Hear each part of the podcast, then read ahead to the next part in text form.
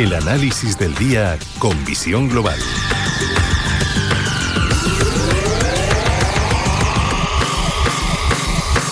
Y saludamos a Miguel Ángel Temprano, gestor independiente. Muy buenas noches.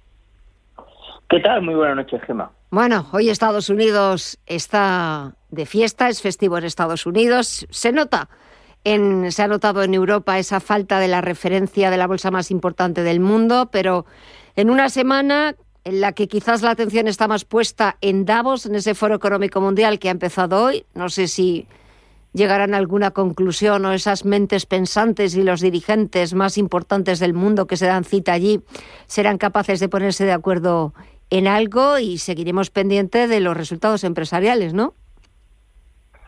Sí, yo Davos eh, lo veo ya más como una especie de, y que nadie se ofenda por lo que voy a decir, como una especie de circo, ¿no? Igual que ya San Hall mm. en verano en Estados Unidos. Son reuniones que en su momento tenían mucho sentido, pues porque ni las comunicaciones ni la ni la ni las facilidades para la movilidad eran las que había hoy en día y bueno pues era un momento de, de juntar a, a, las grandes a las grandes más que a las grandes fortunas a los grandes movedores del dinero tanto eh, los bancos centrales los gobernantes y generalmente los inversores a través de los fondos. Yo creo que eso poco a poco ha ido perdiendo ha ido perdiendo sentido y se mantiene pues porque bueno pues porque no sé siempre me ha llamado mucho la atención que ambas se celebren en estaciones de esquí Jason Hall aunque Jason Hall lo, saben hacer y lo hacen en, en verano, para no pasar frío. Porque eh, yo he visto más de una más de una entrevista eh, eh, en Davos que yo me pregunto si no se estarían helando pero bueno, eh, yo eh, insisto, creo que no nada claro. Además, este año eh, los organizadores ya han dicho claramente que lo quieren centrar en el tema del precio de los alimentos y en la crisis climática. por lo tanto, mm, esto no le veo el gran sentido económico que tenía siempre antes, ¿no? lo veo de otra manera. Y los resultados empresariales a los que te referías, bueno, pues son los que empiezan a, edulcorar el, fin de, del, mes de enero, que va a venir acompañado porque vamos a ver qué nos cuentan los chinos de lo que ocurre a raíz de, lo, de la gran migración. Dicen que hay una gran migración, eh, bueno, dicen no, hay una gran migración entre el Serengeti y, y el Masai Mara en el mes de junio de, animales y esta es de personas. La gran mayor migración o movimiento humano que hay en un solo momento es lo que ocurre a raíz del, del año nuevo lunar. Entonces vamos a ver qué ocurre con el COVID. Sí, es verdad. Eh, si al final viene todo el mundo a casa, vuelve todo el mundo a casa bueno o, o, no tan bueno. No, porque, claro, porque los datos que dicen son prácticamente que nadie enferma, nadie se muere, pero las imágenes que vemos es eh, nos recuerdan mucho a lo que ocurrió aquí en la primavera del año 2020. Sí, sí. Viva, la, viva la transparencia. Sí, sí, bueno, pero yo creo que de ellos nunca, nunca, nunca nos hemos creído nada. Yo cuando creí, crecían a doble dígito, yo, yo no sabía si eso era verdad o era mentira. O sea, entonces, no sabía si crecían al 12 o crecían al 5 o crecían al, al, al 20. Yo creo que nunca la, transparencia no ha sido eh, algo que haya premiado al Partido Comunista Chino durante toda su historia, en todos los sentidos, mm. y, no creo que vaya a ser ahora. Decían las malas lenguas que eh, Xi Jinping eh, lo que había dicho es que no iba a consentir que la única nación que lo pasase mal con el COVID y se hundiera económicamente fuese China dices tú, hombre, pues si es verdad que pensaban así, eh, la verdad es que eran unos desgraciados. Pero bueno, nunca sabremos realmente eh, nada. No, ah, eh, Nos imaginamos de todo, pero, pero, pero bueno. Pero bueno, sí, la imaginación también es libre. Porque, claro, porque si nos tenemos que fiar de datos, transparencia y cuentas oficiales, pues me temo que, que no estamos hablando del país más, más correcto. Bueno, y en esta en un país en un país como España, un país como España, en el último gobierno de Zapatero, solo digo que recordemos todos que Elena Gelado dijo que íbamos a tener a su cierre un índice, o sea, un déficit presupuestario del 3% ah. y acabó siendo del 12. Nada, pero nada, unas décimas, es unas décimas que se desvió.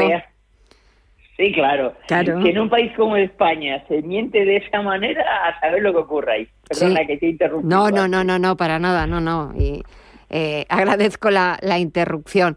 No te iba a comentar que, aparte de, bueno, pues de ese Foro Económico Mundial de Davos, que empezaremos a oír declaraciones y, y reuniones bilaterales y fotografías, porque pues en ese fondo tan maravilloso de la estación de esquí, pues las fotos la verdad es que eh, pues quedan hasta, hasta bonitas en, eh, en ese entorno, cambio climático, eh, no sé qué más cuestiones se tratarán, pero aparte de eso, resultados empresariales, ya conocimos algunos la semana pasada en Estados Unidos, y realmente las cuentas, lo que hayan ganado, dejado de ganar los bancos en Estados Unidos, quizás eso no sea lo más interesante, sino sobre todo qué es lo que prevén para 2023. Claro, yo, yo creo que ahí está lo crítico. Eh, y fíjate, no tanto la cifra de, resultados reales como la cifra de provisiones. Mm. Yo creo que en este momento es muy crítico la cifra que hayan provisionado en el trimestre porque te va a marcar las expectativas reales, independientemente de lo que ellos luego que digan. Y ahí yo creo que sí hay transparencia. Otra cosa es que yo creo que la gran mayoría de los bancos tienen tal tamaño que ni ellos saben realmente lo que tienen en sus balances, ¿no? Pero eh, eh, a mí personalmente el, banco que más me gusta, y de hecho yo solo invierto en dos, en UBS y en JP Morgan, bancos completamente diferentes en todos los sentidos, pero JP Morgan me, eh, yo creo que nos va a dar una idea muy clara de qué de cuál es la realidad. Y otro banco muchísimo más pequeño, muchísimo menos importante, y muchísimo más territorializado, que es Wells Fargo, eh, porque está muy centrado en la costa oeste, también nos va a indicar claramente cómo está la economía. E insisto, no solamente los datos reales, sino algo que va a estar no oculto, porque lo ves en cuanto miras las cuentas, ¿no? Pero que no es el dato, llama, el dato llamativo que vemos todos, que son las cifras de provisiones. Eh, eso junto con las perspectivas yo creo que es lo más crítico. Mira, ayer se acaba una encuesta ayer, voy, ya, ya no lo sé, cuando lo he leído. Eh, una encuesta, eh, el Wall Street Journal, que hablaba de no sé cuántos economistas que había entrevistado y que eh, el 61% veía recesión en algún, en algún nivel de profundidad durante el, el año presente. estamos hablando de que mucha gente con mucha información está descontando de alguna manera que va a haber algún tipo de recesión en la primera economía del mundo. Si allí ocurre, demos por hecho que aquí va a ser mucho más profunda. ¿eh? Mucho más profunda y de la que vamos a tardar muchísimo más en salir. Por supuesto. Y, luego nosotros, ya hablando de los españoles, como somos los campeones, pues eh, nos cogerá peor nos cogerá peor y nos cogerá eh, pasando lo peor. estaba estudiando esta tarde mm. el índice global de, competitividad, dado que va nuestro presidente a vender, no sé exactamente muy bien qué, a, Davos, eh, que es un índice que, eh, eh, bueno, el, que hace, yo me fijo más el que hace en la Escuela de Negocios Suiza, es el IMD.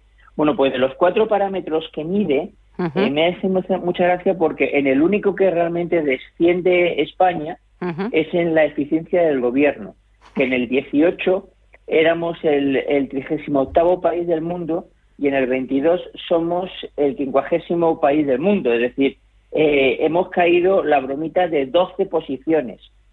Eh, en el resto de cosas, en, eh, en, la, en los datos económicos, en la eficiencia de los negocios o en las infraestructuras, estamos prácticamente igual que estábamos antes, pero particularmente en la eficacia del gobierno estamos sustancialmente peor.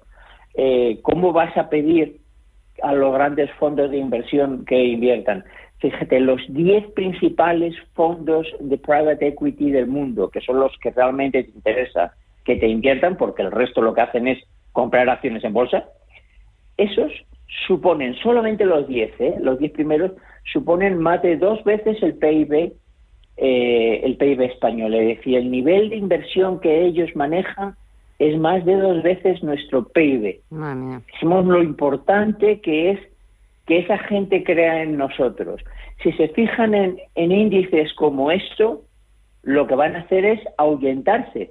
Porque esto donde se refleja es en la seguridad jurídica. Cuando tú ves que no hay una eficacia, una eficacia gubernamental, lo que temes es que no haya seguridad jurídica y por lo tanto inversiones que como mínimo te van a ocupar los próximos de 5 a 8 años de tu inversión, pues no vas a querer que estén. Es decir, que... Pues ya me eh, dirás, pues, ya me dirás para qué vamos a Davos. Te iba a decir que a tomar el sol, pero no creo que sol haya poco. sol, aunque no hay nieve. ¿eh? Aunque ahora mismo eh, Davos curiosamente no tiene no tiene nieve porque no han nevado en todos los Alpes. Pero, pero bueno, es que es importante la foto. Eh, vamos a ser presidentes de la Unión Europea durante seis meses. Y hay que hacerse la foto. es para lo único que vale, porque si yo te pregunto ahora quién es el presidente de turno ahora mismo, probablemente no lo conozcas. Yo no lo sé. Yo no sé quién es el presidente de turno eh, y la gran mayoría de tus oyentes tampoco lo sabrán. Es decir, el ser presidente de turno vale fundamentalmente para la autopropaganda. Eh, hombre, mm, en época electoral, dado que las elecciones se van a celebrar durante la presidencia, pues eh, va a ser mucho autobombo el que se va a dar el presidente del gobierno a costa de los presupuestos de todos. Mm. Yo es que estoy muy contento, es decir, con pagar tantos impuestos para, me imagino para ver que no vale para nada. Ya, ya me imagino eh, eh, eh, el grado, el grado de, de, felicidad y de, y de satisfacción. Bueno, y menos mal que en estos de momento nos están dejando una pequeña tregua los bancos centrales, que ya profundizaremos en ello en las próximas semanas, porque el 1 de febrero ya hay reunión de la Reserva Federal. Iremos viendo a ver también los datos que vayan saliendo, datos macro. Parece que la inflación no se está doblegando a la velocidad que debería, pero bueno, parece que está dando señales de cierta desaceleración, aunque luego no lo notemos, por lo menos aquí en España, ni en el IVA de los alimentos, ni en la cesta de la compra, ni en muchísimas otras cosas. Miguel Ángel Temprano, gestor independiente, que me quedo sin tiempo, pero seguiremos charlando en, en breve. Muchísimas gracias por, por este ratito, por estos minutitos. Que descanses y hasta pronto. Un fuerte abrazo. Gracias como siempre. Un abrazo, hasta Adiós. Adiós.